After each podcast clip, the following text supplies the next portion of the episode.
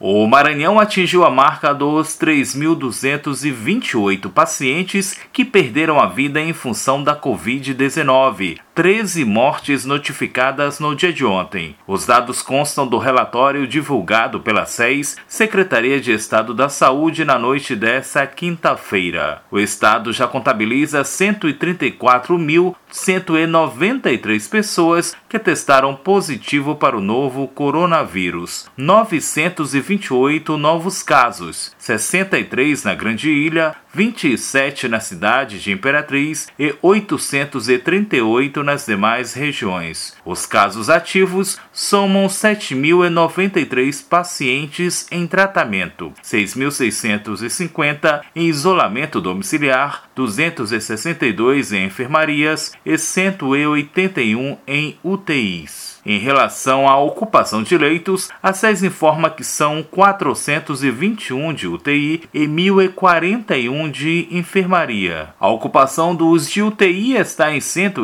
156 e os de enfermaria em 215. Os recuperados totalizam 123.872 pacientes. Da Rádio Universidade FM do Maranhão em São Luís, Borges Júnior.